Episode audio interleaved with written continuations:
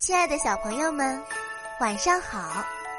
欢迎收听由雨田声文出品的《亲亲宝贝晚安故事》，我是主播木怡姐姐。接下来我会每天给你讲一个好听的故事，伴你入睡。今天我们要讲的故事是《沙漠里的生命之舟》。从前，沙漠里的一块绿洲上发生了一场很大的火灾，烈火很快吞噬了绿洲上的一切，小动物们不得不离开生活的家园，准备穿越沙漠到另一片绿洲上去。烈日炙烤着它们，干旱、炎热。和疲劳侵袭着它们，所有动物都是又饿又渴。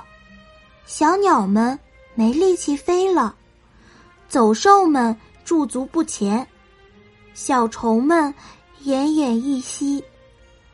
就在大家以为走不出沙漠，会死在这里的时候，骆驼救了大家。小猴子，你喝点水吧。骆驼。从自己的驼峰里挤出一些水，分给小猴子。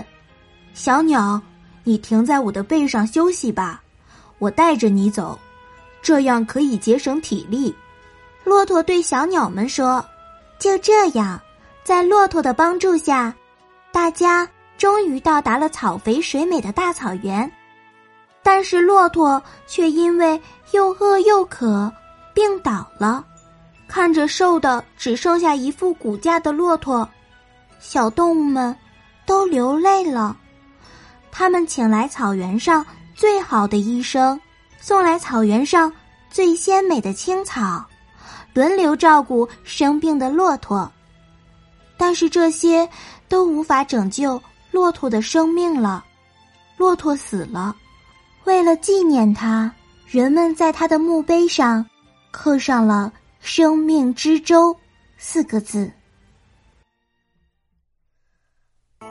好啦，今天的故事讲到这里就结束啦。